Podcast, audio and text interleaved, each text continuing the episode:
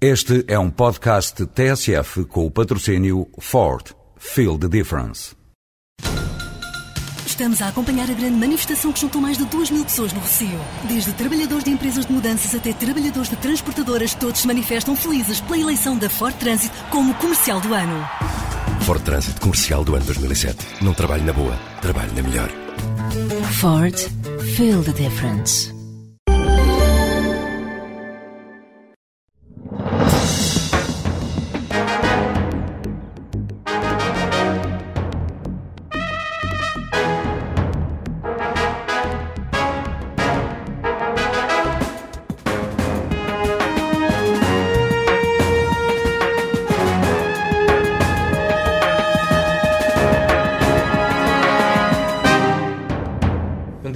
Agradeço-lhe ter aceito este convite da TSF e do Diário de Notícias para estar hoje presente no Palavra de Honra. Qual deve ser, na sua opinião, o caminho a seguir para hum, resolver a crise na Câmara de Lisboa? Em primeiro lugar, há que reconhecer que a situação é uma situação excepcional, uma situação que eu diria mesmo das piores dos últimos 20 anos, eh, com todas as consequências e prejuízos decorrentes para eh, a população de Lisboa. Eh, De qualquer forma, eh, nós pensamos que eh, uma saída em termos de eleições intercalares eh, levanta imediatamente um problema, que é não existirão eleições para a Assembleia Municipal, não existirão eleições para as Assembleias de Freguesia, apenas para o Executivo Camarário, eh, que eh, condiciona a resolução do- dos problemas. Eh, e, nesse sentido, eleições intercalares, eh, eu tenho esta opinião, que é, pode ser uma saída, mas não é a solução, tendo em conta que a questão central tem a ver com políticas de fundo em termos da autarquia, em termos do município. A situação atual hum, não é nada saudável. É preciso, de facto, um, um executivo que altere políticas que têm vindo a ser realizadas, evitar as situações que hoje estão na ordem do dia, como é sabido. Eh, Que pena foi, por exemplo, em relação ao caso de Braga Park, que é aquilo que é determinante e mais marcante, digamos, eh, que eh, o PCP não tivesse sido ouvido, tanto por, por parte da maioria de direita, como também por parte do próprio PS no Executivo Camarário e do PS e do Bloco de Esquerda na, na Assembleia Municipal, em que quase hostilizaram o PCP pela posição que tomou, portanto, considerando que aquilo era um negócio desastroso para, eh, para a Câmara. Mas, de qualquer forma, acho que não é o momento agora de fazer só um exercício de memória. Continuo a pensar que a questão das políticas e, e da, eh, da Câmara, portanto, e para a Câmara e para a população lisboeta, é que seria a solução mais justa. De qualquer forma. Eleições intercalares. Eh, de qualquer forma, naturalmente, eh, não havendo portanto, um- A oposição tem esse poder em Lisboa. Tem, a- tem a maioria dos vereadores. Pode forçar as eleições. Sim, mas repare, eleições e sublinho, eleições intercalares e apenas para o Executivo. Sim. Porque eh, a composição, a maioria de direita na Assembleia Municipal não, não seria alterada. E isto é um elemento Mas fundamental. a oposição assim pode ser eventualmente acusada de estar a deixar em lume brando a situação durante mais dois anos e de ser ela própria corresponsável pelo que vai acontecendo em Lisboa. Bom, mas eu acho que eh, as coisas não devem ser invertidas. A primeira responsabilidade e a primeira decisão é do PSD. O próprio PSD tem que eh, assumir, digamos, no plano político e, no plano da gestão autárquica, essa decisão fundamental. Na sua opinião, o que é que falta ao PSD para tomar essa decisão? Bom, é uma pergunta que me terei dificuldade em responder. Eh, acho que eh, este problema de- das eleições poder não ser portanto, a solução para eh, o problema existente, eh, as implicações políticas que isso teria, eh, o próprio amarramento da, da direção eh, à, à variação do PSD, eh, amarramento político, digamos, é uma realidade incontornável. Portanto, eu creio que eh, a haver evolução é decisiva a posição do próprio PSD em relação ao futuro eh, da Câmara de Lisboa. E para a esquerda retomar o poder na Câmara de Lisboa, o senhor entende que há condições para existir uma coligação, nomeadamente entre o PS, o PCP e, pergunto eu, também o Bloco de Esquerda? Bom, cada coisa a seu tempo, nós consideramos que eh, ainda é um processo que está a decorrer. eh, não está sabemos. porque há negociações? Não, não, não, não, o processo está a decorrer em relação à situação concreta da Câmara. Não há nenhuma negociação, quero aqui sublinhar. E, nesse sentido, é a partir do desenvolvimento dessa situação e dos seus desfechos que existirão ou não eleições. Em relação à pergunta concreta que me põe, eu gostaria de sublinhar que há uma tendência e uma apetência para discutir questões de poder e, e pouco uh, políticas a realizar, portanto, em termos programáticos, em termos de projeto para, para a cidade e para o Conselho. Uh, e este é o primeiro obstáculo que nós colocamos. Porque, de facto, se olharmos para as medidas estruturantes que foram tomadas em termos de política autárquica, verificamos que o Partido Socialista, designadamente, esteve essencialmente nessas medidas com o seu voto favorável. E, uh, e isto retira, naturalmente, credibilidade para uma solução, uma solução à esquerda, se quiser, uma solução de coligação. Uh, se juntarmos ainda hoje a situação nacional e a política nacional realizada pelo Partido Socialista, há aqui um elemento, digamos, que deverá levar a, a, a alguma contenção, a alguma reflexão, ou seja, que ninguém pense que, em termos do poder pelo poder, o PCP colocará com muita força a questão de políticas alternativas, de um projeto para a cidade, para o Conselho e, simultaneamente, também eh, a questão de saber se o Partido Socialista tem a credibilidade necessária para ser alternativa. Diria que, no caso de Lisboa, eh, há uma maior proximidade de políticas entre o PCP e o Bloco de Esquerda, por comparação com o PCP e o PS? Nem sempre, eh, nem sempre, nem nunca. Naturalmente, o, o, o, Bloco de Esquerda tem encontrado um estilo, digamos, eh, de intervenção aparentemente radical. Eh, nem sempre o teve, porque, como disse, designadamente em relação a essa questão de fundo do Braga Parque, portanto, sabemos qual foi a posição do Bloco de Esquerda.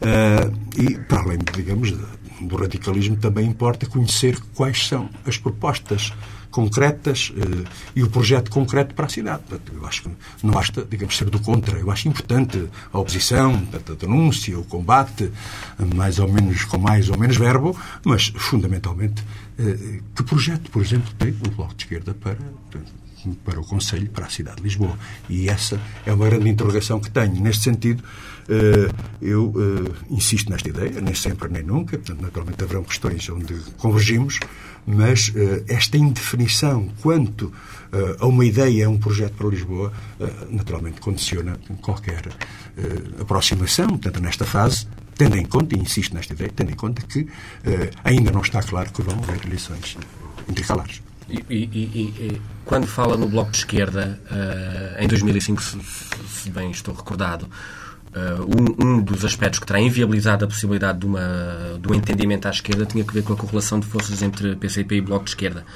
Uh, os senhores aceitariam uh, haver uma correlação de um para um, para dizer assim? Ou seja, o Bloco de Esquerda chega a ter votações semelhantes ao PCP na, na, área de Lisboa? Permite uma precisão histórica. Não foi esse o elemento fundamental que impediu qualquer coligação em Lisboa. o que impediu, de facto, foi eh, a concepção hegemónica e absolutista do Partido Socialista que, eh, eh, em vez de discutir programas, ideias, portanto, e chegaram a existir, portanto, enfim, contactos e conversações, o Partido Socialista apresentou uma proposta draconiana, onde, no essencial, o que dizia é que queremos ficar com a maioria, com a presidência da Câmara, com a maioria absoluta na variação, com a maioria absoluta na Assembleia Municipal e com a maioria absoluta nas Assembleias de Freguesia. Ora, isto, digamos, esta concepção hegemónica em que transformava, portanto, enfim, o, o seu parceiro de, de, coligação, que durante muito, muito tempo em mera bengala de apoio, eh, levou naturalmente a que, porque o Partido Socialista colocou aquilo como condição sine qua non. Eh, portanto, não se tratou sequer de discutir a questão do Bloco de Esquerda. Tratou-se sim de discutir uh, esta visão do Partido Socialista que, com a sua ambição de poder, uh, esqueceu-se que estava a negociar, confundiu os resultados eleitorais para a Assembleia da República, para o Parlamento, já que tinha tido, de facto, aqui uma maioria absoluta em Lisboa, confundindo eleições autárquicas com eleições legislativas, acabou no resultar naquilo que Mas o que, o que o senhor nos está a dizer é que, é que seria mais fácil o, o, o PC entender-se uh, com o PS de Jorge Sampaio do que eventualmente vir a entender-se com, com, o PS de José Sócrates. Houve uma coligação em 89, hoje em dia com o PS de José Sócrates é muito mais difícil. Não sei se é mais difícil ou mais fácil, a questão não é esta. A questão é o que é que o Partido Socialista propõe. E no tempo portanto, que referiu, no caso concreto com, com o Dr. Jorge Sampaio, houve ali um campo aberto de negociação e de entendimento eh, onde ninguém procurava hegemonizar coisa nenhuma. E eu creio que, neste sentido, o grande erro de fundo, e eu nem sequer estou a dizer que tenha sido o engenheiro Sócrates que teve portanto, uma palavra decisiva nesse sentido. Como sabe, foi a própria Conselhia uh, do Partido Socialista que apresentou essa, essa proposta pretoriana que acabou no, no que acabou. Enfim.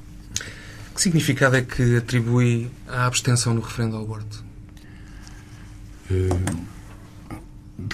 creio que uh, essa abstenção pode ter várias leituras, mas, embora necessitando de, uma análise mais fina, creio que a maioria dos, dos portugueses e das portuguesas que se abstiveram teve a ver com a concepção de que não era, a sua, não era de sua responsabilidade dirimir o problema.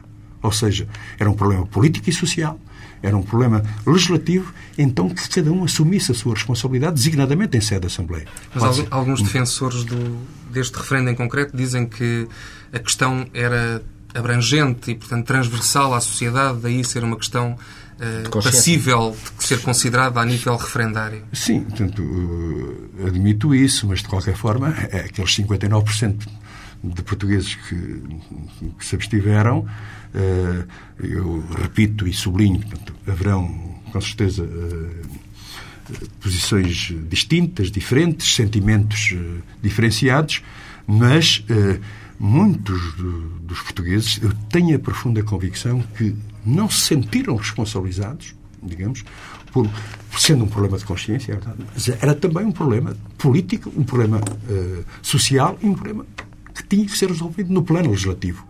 E, nesse sentido, eh, embora eh, há que não esmorecer portanto, o grau de participação e, particularmente, a votação no sim, ainda assim merecia uma análise mais funda as razões que levaram a tanta gente, ainda assim, a abster-se. Acha que este resultado da abstenção pode, de alguma forma, eh, colocar em causa, pelo menos enfim, a médio prazo, eh, a iniciativa do referendo?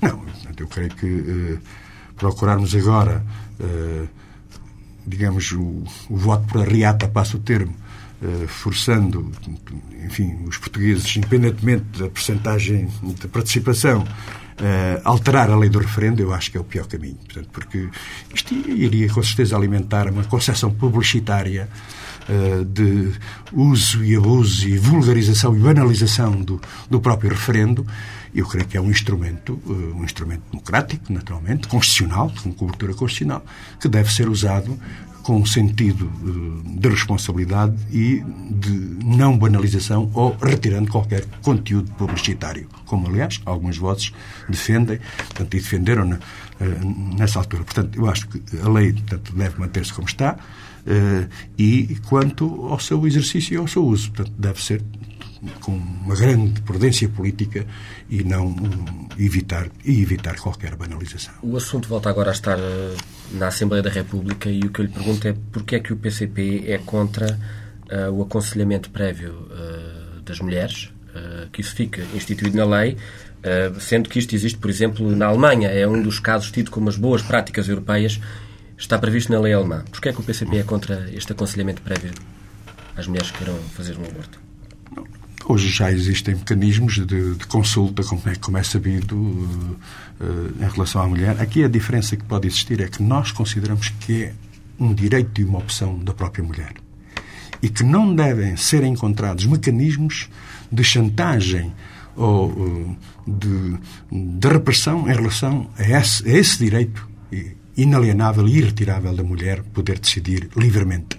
No caso concreto referido na Alemanha, aquilo acabou por se transformar não num aconselhamento, mas numa forma de pressão ilegítima que eh, levasse à desmobilização e à desmotivação da mulher, impedindo que ela livremente assuma essa própria responsabilidade que tem de decidir eh, da sua própria vida e, e do, do, futuro em relação eh, à questão de, do aborto. Nesse sentido,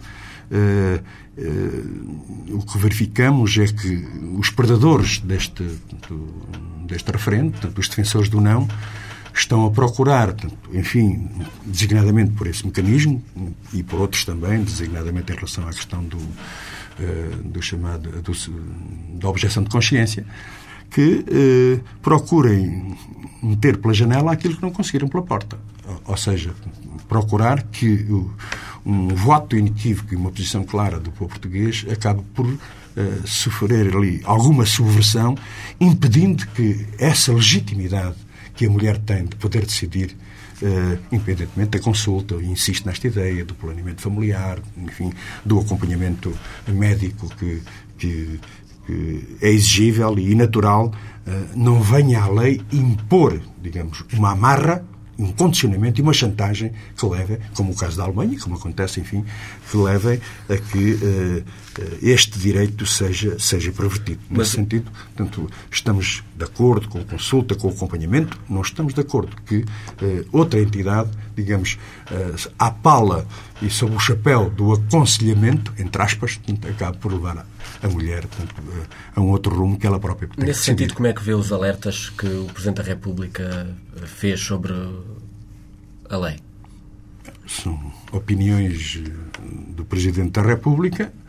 Uh, naturalmente, o Sr. Presidente da República respeitará com certeza portanto, uh, a dinâmica legislativa, uh, as, enfim, os entendimentos e a busca de soluções quando não são consensuais, naturalmente tem que ter uma maioria que a sustenha, mas, eh, digamos, essa posição do Sr. Presidente da República eh, vale, vale o que vale. Enfim, portanto, aqui o protagonista é, eh, é a Assembleia da República. Mas não tem um veto, não tem um, um, futuro veto da lei. Não, não vê estes alertas como podendo indiciar. Eu não sei o que é que vai na cabeça do Sr. Presidente da República, não é? Uh, aliás, nem, nem deixou clara a sua posição em relação à matéria de facto. Uh, mas, de qualquer forma, eu creio que, tendo em conta o percurso de todo o processo, em que uma Assembleia da República que tinha condições para legislar, como nós, aliás, defendíamos. Enfim, portanto, entrou-se para o referendo, faça-se o referendo. O povo português foi consultado. Portanto, houve uma, uma vitória inequívoca do sim. Portanto, eh, naturalmente, o Sr. Presidente da República, à luz dos poderes constitucionais que lhe assistem, pode decidir o que me vai entender. Mas eu acho que no plano político, eh, para além da questão institucional, portanto, acho que no plano político teria muita dificuldade em justificar ao povo português um veto político. Há pouco falou da, da questão da objeção da consciência. Eu queria perguntar-lhe se para si é tranquilo que a interrupção voluntária da gravidez, enfim, nos termos em que vier a ficar consagrada, hum, venha a ser praticada em regimes subvencionados do Estado, enfim, em, em clínicas particulares que tenham acordo direto com o Estado? Nós temos eh, como posição de fundo que o Serviço Nacional de Saúde tem que se preparar e estar em condições de dar resposta àquilo que o legislador, neste momento, eh, eh, está a proceder portanto, com a aprovação da lei.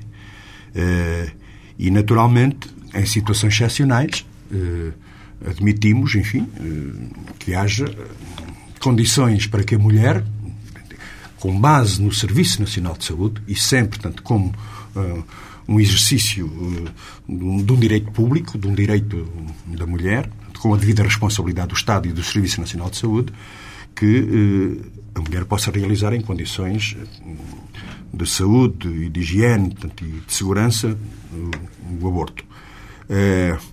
E em relação à objeção de consciência, nós respeitamos a objeção de consciência. Agora, não cabe na cabeça de ninguém que em Portugal possa possam existir serviços públicos objetores de consciência. É diferente. Os serviços públicos têm, com certeza, que arranjar soluções de gestão, de funcionamento, uh, mas uh, não podem, digamos, uh, por vontade, enfim, ou por concessão, transformar portanto, os serviços públicos com essa coisa de, aberrante de em termos de serviços, serem objetores de consciência. É um direito dos médicos, de acordo? Não é, com certeza, um direito, nem pode ser uh, por parte do Estado e por parte dos serviços públicos. Hum, como é que se resolve o problema da baixa produtividade dos portugueses? Bom, a baixa produtividade uh, defende-se, a alteração dessa, dessa situação uh, faz-se com um, uma defesa e modernização do nosso aparelho produtivo e da nossa produção nacional. Penso que é fundamental, uh, aliado com elementos de qualificação e de formação profissional uh, que são fundamentais para essa evolução do nosso aparelho produtivo e da nossa produção nacional. E o, e o investimento público tem que estar a caminhar ao lado dos empresários? Eh, Sim, é fundamental que hoje o investimento público conheça desenvolvimento e não como o Governo está a fazer, com a obsessão, com a obsessão do déficit, transformando o déficit das contas públicas na questão nacional, no problema central do nosso país, quando nós sabemos que o problema central é da economia, é da economia.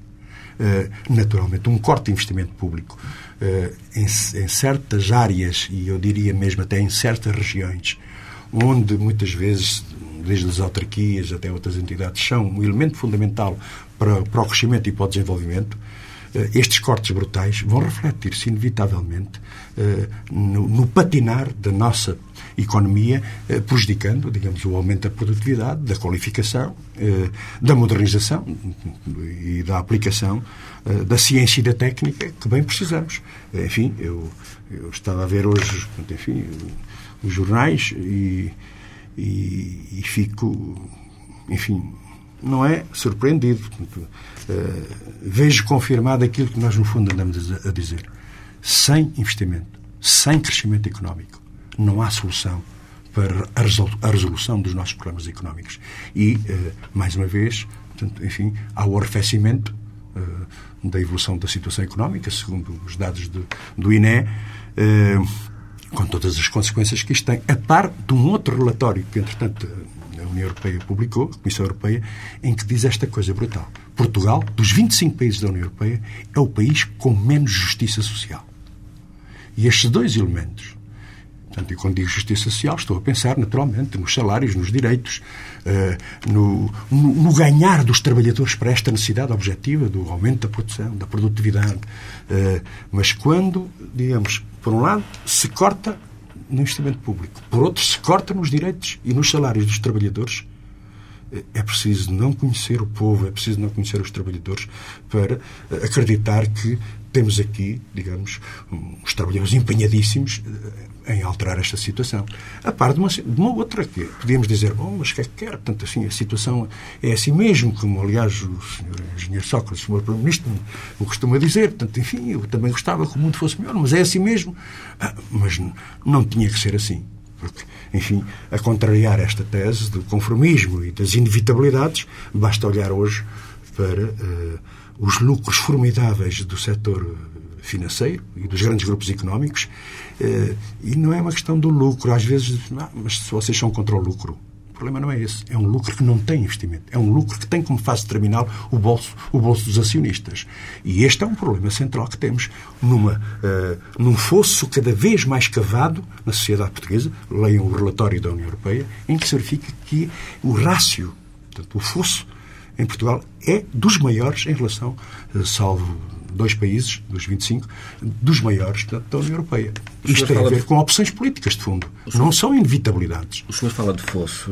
Desse ponto de vista, como é que avalia o entendimento entre o Governo e os parceiros sociais para o aumento do salário mínimo até aos, chegar àqueles 500 euros em 2011? Não é um ponto positivo? É, é. Portanto, aliás, eh, da nossa parte foi clara portanto, eh, eh, a, nossa, a nossa posição de no quadro de uma luta muito intensa eh, desencadeada pelo movimento sindical, mas com a iniciativa legislativa do Partido Comunista Português, designadamente em sede de orçamento, em que nós propusemos o aumento do salário mínimo, eh, ao arrepio, e lembro-lhe da vontade eh, e das expressões e das formulações usadas pelo Sr. Primeiro-Ministro, pelo Sr. Ministro das Finanças, que chamavam demagógico e impossível tal aumento.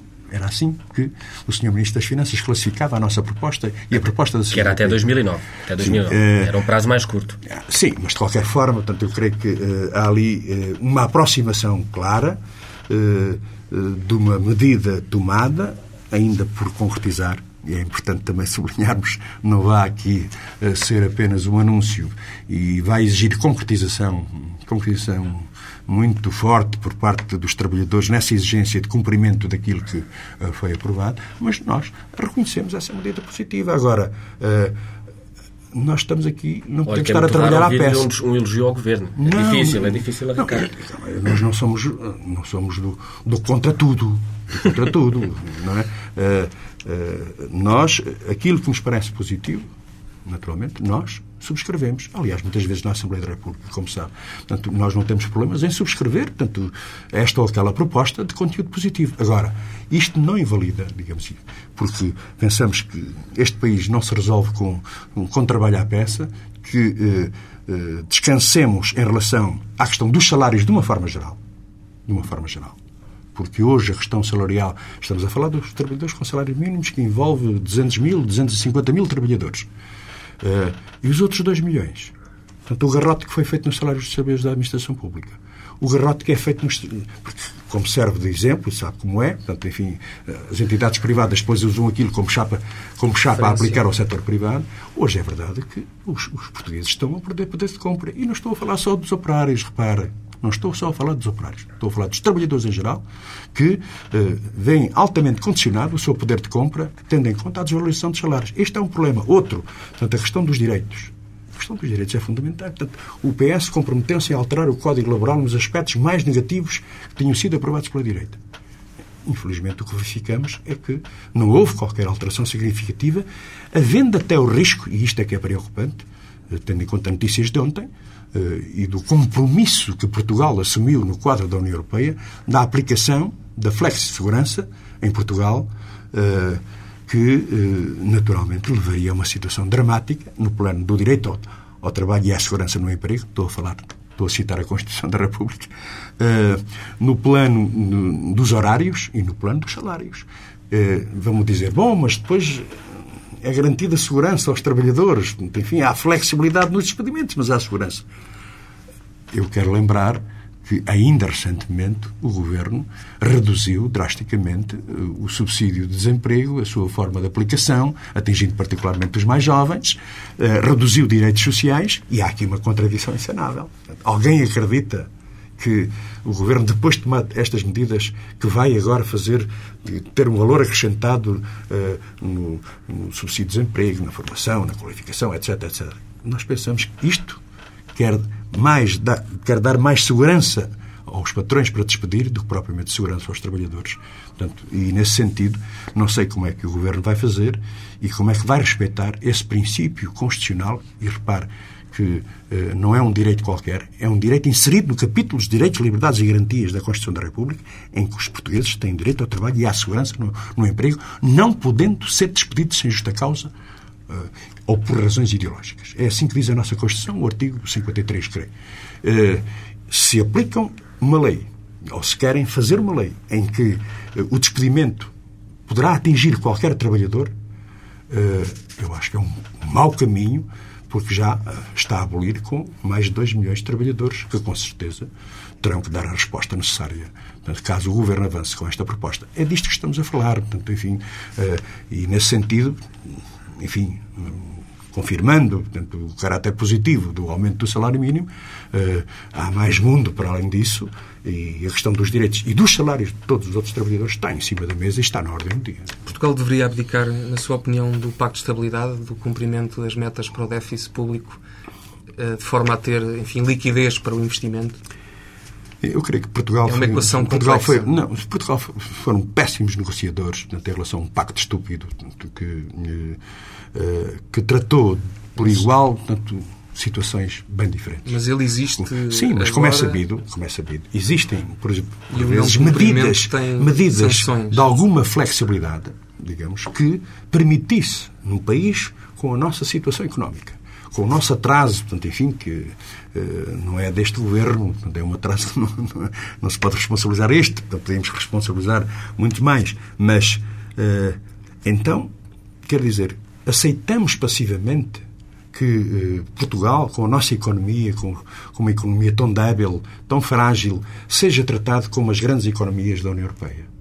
Há aqui uma contradição insanável. E, naturalmente, depois, eh, eh, esta obsessão do déficit, ainda por cima o governo que resolve cortar na despesa, cortar na despesa, em vez de, de arriscar no, no aumento da receita, no aumento da receita e era possível, com o tal investimento público, por exemplo, sim ou não, mesmo em relação ao Pacto de Estabilidade, em relação a medidas que, de apoio à educação, dentro, eh, designadamente eh, à formação, à qualificação, eh, se sim ou não deveríamos levar portanto, a um maior investimento e não contar para o aumento do déficit. É um exemplo. O concreto. de Apoio aposta fortemente nessa área, pelo menos em termos de sim, sim, plano. Sim, sim mas, mas no ensino, olha que não. Olha que não. No ensino, aquilo que está uh, a preocupar o Governo neste momento, em primeiro lugar, a continuação do encerramento das escolas do ensino básico. Portanto, a perspectiva é mais 900 escolas, portanto, enfim, encerrarem durante o ano corrente. Uh, depois, alterações de fundo no plano do ensino superior. Uh, e aquilo que vemos são medidas que não conduzem a uma evolução positiva, mesmo no plano do ensino e a aplicação eh, das, eh, das medidas eh, deste governo vão ao arrepio desta ideia, portanto, que muitas vezes anunciada, que a questão, da, a questão da escola, a questão do ensino é uma questão fulcral, é verdade, para o futuro dos portugueses, para o futuro de Portugal, todos sabemos isso, todos estaremos de acordo com esta ideia. Mas como? É depois com a exigência, do, por exemplo, do pagamento de propinas, com a falta de ação social escolar, que leva a que muitos estudantes, muitos estudantes que têm que abandonar a escola porque os pais não podem, eles não podem.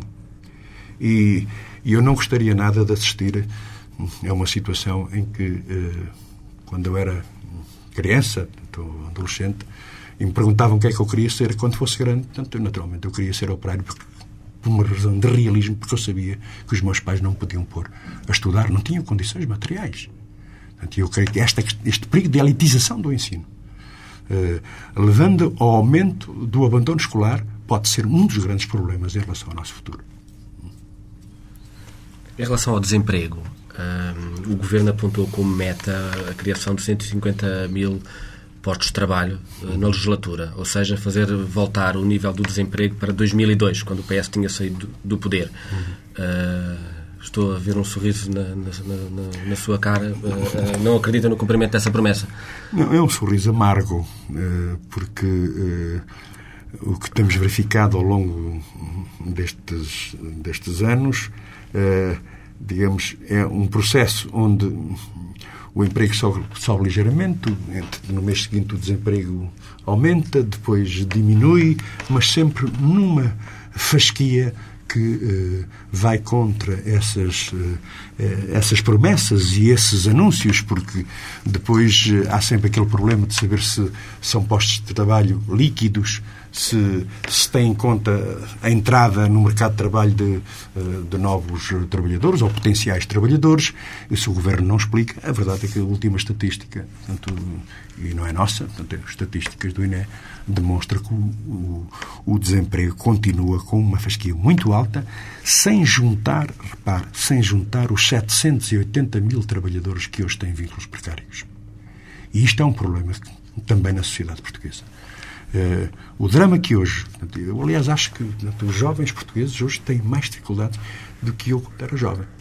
Uh, Pode-se dizer mais explorado, reprimido, uh, é verdade. mas havia, enfim, hipótese de, particularmente aqui na Sintonia Industrial de Lisboa, de onde eu sou, neste momento, os jovens ali da, da minha freguesia, os jovens que saem da escola, têm um, um primeiro drama, que é um emprego. Um emprego com direitos, porque naturalmente arranjam um gancho, portanto encontramos-los lá no, no supermercado, no, no, centro comercial, enfim, portanto, muitas vezes licenciados, licenciados, sem perspectivas e com um contrato às vezes nem sequer um contrato a prazo, repare. E estes 780 mil jovens, jovens, não são todos, é evidente, mas na sua maioria jovens, com este futuro tão inseguro, digamos, a fazer geralmente coisas para a qual não foram formados. E este é outro problema. É? Enfim, são, são milhares, de licenci... milhares e milhares de licenciados que não estão, digamos, a fazer aquilo que aprenderam e que gostariam de ser. Uh, isto é um problema do ensino superior, uh, é um problema do mercado de trabalho, é um problema é, misto. É um, é, um, é um problema que tem a ver com aquela primeira causa que, na minha opinião, sem desenvolvimento, sem crescimento económico, podemos estar aqui a discutir medidas parcelares algumas justas, enfim, e soluções eh, que são, acabarão por ser paliativos se não resolvermos este problema central da nossa economia. Do ponto de vista das políticas de fundo, eh, é favorável à ideia de entendimentos entre as forças partidárias que têm assento no Parlamento, dos chamados pactos, eh, de forma a que não estejamos a falar de políticas parcelares, mas políticas de fundo que tenham, que prossigam, digamos assim, para além das legislaturas? A questão de fundo que coloca é saber, nós não diabolizamos os pactos, os pactos. A questão do conteúdo dos pactos é que, é que é determinante. Ou seja, para o PCP não se trata de subscrever, portanto, dar um acordo em relação a esta ou aquela medida de convergência, portanto, em termos institucionais, em termos políticos. Mas, naturalmente, não peçam ao PCP, digamos, a subscrição de pactos que, eh, no essencial, só agravam os problemas nacionais. E, nesse sentido, por exemplo, na área económica, se eh, a linha é continuar a privatizar setores e áreas estratégicas da nossa economia. Agora já também funções, funções sociais do Estado, como, como tudo está indiciado, em relação à própria saúde e também ao ensino. Eh, então, este conteúdo concreto é que leva a que o PCP Portanto, não subscreva uma coisa dessa natureza, porque, naturalmente, se, eh, se existissem medidas de investimento público para desenvolvimento do nosso aparelho produtivo, da nossa produção nacional, se deixasse de haver esta autêntica economia de casino, onde portanto, a financiarização cada vez é maior, eh, onde a Bolsa é que, enfim, portanto, está aí a, a marcar o ritmo. E investimento de ajuda e de incentivo às pequenas e médias empresas, designadamente Portugal tem 95% de pequenas e médias empresas que eh, são responsáveis por eh, mais de dois terços do, do emprego em Portugal. Eh, e aquilo que vemos hoje, eh, e já não falo da agricultura, já não falo das pescas, mas falo tanto no plano da indústria, quem anda por este país fora ouve. E eu vou a muitos sítios e não é gente do meu partido que me vem dizer abertamente que está com corda na garganta, que hoje está nas mãos da banca, do crédito, uh, dificuldades de investir, uh, dificuldades de, por exemplo, face ao aumento da, da, da eletricidade, por exemplo, da energia, em que uh, fala falou da produtividade e da, e da competitividade. Como é que um pequeno empresário, por exemplo, pode concorrer com o vizinho da Espanha que tem energia mais barata, que tem mais apoios, a produzir a mesma coisa, repare, com salários mais altos em Espanha, como é sabido. Mas os portugueses não podem concorrer, porque os custos de produção, designadamente, dou o exemplo da energia, são um elemento fundamental para as dificuldades que hoje poderiam ser ultrapassadas e, infelizmente, não vemos nem no plano fiscal, nem no plano do estímulo e dos apoios, dos incentivos, não vemos por parte do Governo essa vontade de eh, eh, apoiar esses setores. São importantes, quer queiramos, quer não. Portanto, falamos hoje muito de modernização, de, de economia, de, de competitividade, mas hoje as pequenas e médias empresas em Portugal têm um papel a desempenhar um papel importantíssimo a desempenhar. Se contamos apenas com os grandes grupos económicos, se contamos apenas com a banca e com os seguros, eu acho que assim não vamos lá. Jerónimo Sousa, perante o quadro negro e amargo uh, uh, que traça do país, como é que explica a elevadíssima ou elevada taxa de popularidade, quer do engenheiro José Sócrates como Primeiro-Ministro, quer do próprio Partido Socialista nesta altura? Que, As pessoas estão todas enganadas? Não. As pessoas podem não estar enganadas, mas algumas estão porque naturalmente eh, este governo eh, tem tido eh, vantagens muito grandes, designadamente enfim, a própria imagem de determinação de, do próprio Primeiro-Ministro, de estar a resolver coisas. Acha que é só a imagem? Ele... Pois, eu, quando digo imagem, não vou, não, não vou vocês pensar que eu estou só na má língua. Repare, quando eu dizia há bocado é a Comissão Europeia que diz, não sou eu. O nosso país Entre os atuais 25 países da União Europeia, Portugal é dos países com menos justiça social. A taxa de risco de pobreza, após transferências sociais, 20% em 2004, e as desigualdades na distribuição do rendimento, rácio de 8,2% no mesmo ano, são das mais elevadas da União Europeia. Não sou o que digo. Portanto, se a política que está a ser realizada é tão positiva, expliquem-me este deprimente relatório da União Europeia. Expliquem-me. E, e, nesse sentido, quando fazemos uma crítica dura, tanto clara, é porque, de facto, descontando muita propaganda uh, e uh, olhando para a política concreta deste governo, nós temos razões para ter, fazer profundas críticas. Pode-se dizer, está bem, mas o povo português, enfim, uh, continua a confiar neste governo. Sabe que as pessoas podem dar confiança por algum tempo ou até por muito tempo, mas nunca o tempo todo. E creio que ao Governo se vai colocar, se vão colocar opções de fundo de saber se continuamos no caminho que está aqui indiciado no relatório da União Europeia ou se é possível mudar de rumo. Esta é a grande questão. E, naturalmente, eu já vi maiorias maiores, é? Uh, e acabaram por uh, sofrer derrotas uh, posteriores, incluindo, portanto, nem sequer chegaram, algumas delas nem sequer chegaram ao fim do mandato. E, neste sentido, o Partido Socialista pode ter estas sondagens, e eu não quero agora aqui discutir, portanto, o seu mérito ou demérito. admito até que tenha essa imagem, portanto, que é referida. Mas a vida, quando se, a realidade, quando se puser, se puser essa, enfim, portanto, essa imagem, e as pessoas sentirem na pele, porque o problema é este. É, as pessoas, hoje, portanto, as pessoas estão a viver mal. Eu às vezes digo isto portanto, ao, Primeiro-Ministro, não digo, portanto, enfim, não estou a pensar em ganhar votos com, com esta afirmação, mas antes por aí, ouça-se as pessoas setores diversos da sociedade portuguesa. Setores onde nós, não, por exemplo, não temos praticamente influência eleitoral e, no entanto, as pessoas dirigem-se a nós colocando estes problemas concretos que estamos a falar, desde o pequeno e médio empresário, do pequeno agricultor, desde, enfim, desde o armador ao pescador, desde o trabalhador, naturalmente, o trabalhador, põe estes problemas e um pouco esta ideia, portanto, transmita lá isto. E eu creio que uh, uh, o engenheiro Sócrates pode estar muito, enfim, embevecido com estas sondagens que, eh, que aí vêm, que aparecem, mas cuidado, porque eh, esse envelhecimento pode colidir com esta realidade, a não ser invertida a política nacional. Eu acho que os problemas acabarão por sobrepor à propaganda com todas as consequências que isso pode ter depois, designadamente no, plano, no próprio plano eleitoral.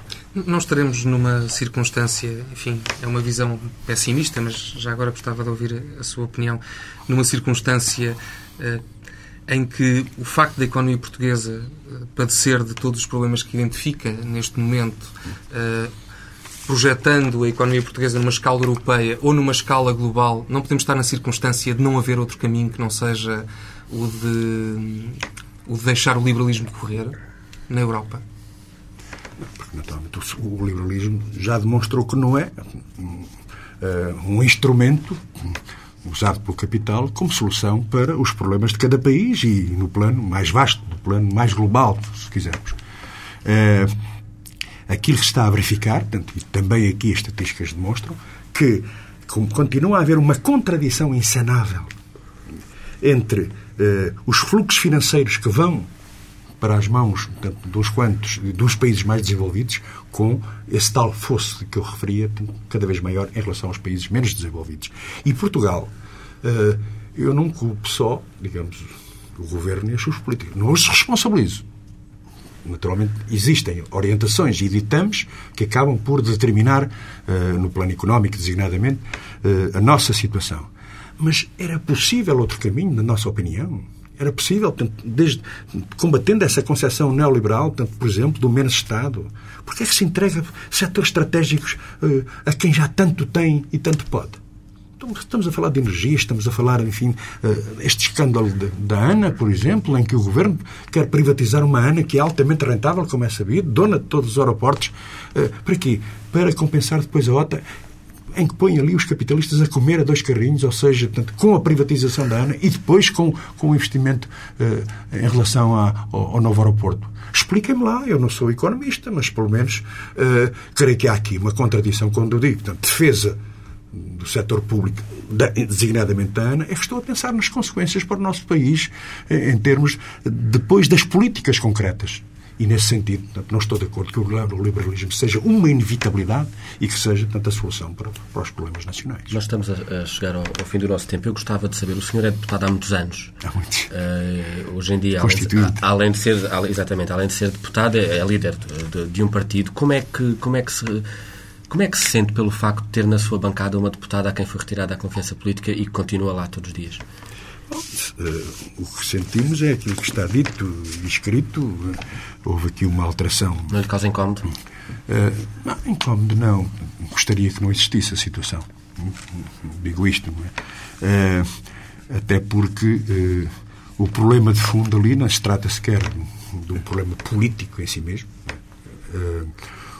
de divergência, pelo menos penso eu, penso eu que não se trata disso, mas um problema eh, de fundo que é um problema ético e, e, e político, ético-político, porque uh, nós temos um princípio, e muitas vezes há muita gente que discorda disso, que é uh, uh, os nossos mandatos, são, nós somos eleitos pelo nosso partido.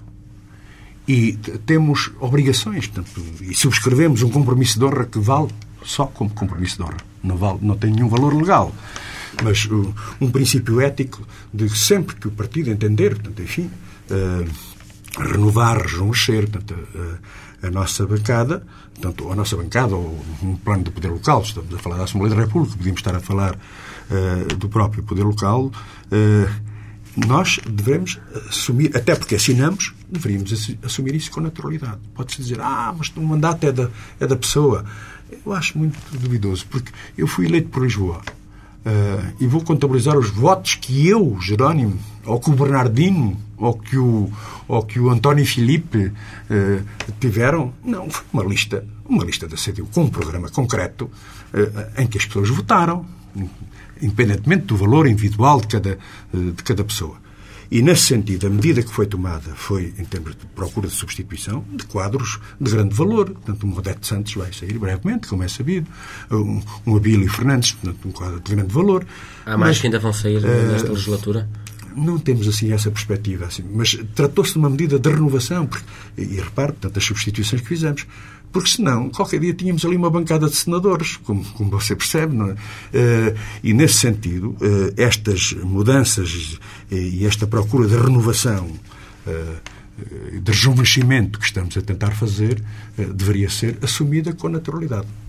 A minha camarada não aceitou, digamos, e nesse sentido temos ali um problema, portanto, em que teve que se retirar, portanto, enfim, de, não de confiança política, mas de retirá-la das responsabilidades, porque houve uma situação nova. A questão que se coloca é esta. Uh, ficaria tudo na mesma? Portanto, à luz, do, enfim, à luz dos, dos nossos princípios, da forma de estarmos na política. Eu valorizo muito, porque eu não concebo, e estou a falar sinceramente, quase com o coração nas mãos, que, uh, que anda aí a, dizer uma coisa ao povo português e a fazer outra coisa diferente. Não concebo, portanto, estruturalmente não, não concebo isso. Eu sei que a classe política, enfim, anda pelas ruas da amargura, uh, mas estruturalmente eu penso que falar a verdade constitui um elemento fundamental. Com experiências, muitas vezes, que são duras. É, naturalmente, eu lembro-me quando, enfim, quando as minhas filhas eram pequenas e, e a mais nova veio ter comigo, então, pai, portanto, eu preciso dos ténis de marca e de mais de um rádio e mais disto e aquilo. Assim, mas eu não tenho dinheiro. Ah, mas tu és deputado e ganhas muito, tu és rico. Não é fácil explicar a uma criança que eu era deputado comunista. Era diferente, enfim, de, de outros partidos. Mas foi uma opção minha. O PCP não me obrigou a ser deputado, não é? Ah, não me obrigou a encarar a lista. Então, se eu tomei essa opção livremente, também livremente devo assumir meus compromissos com o meu partido.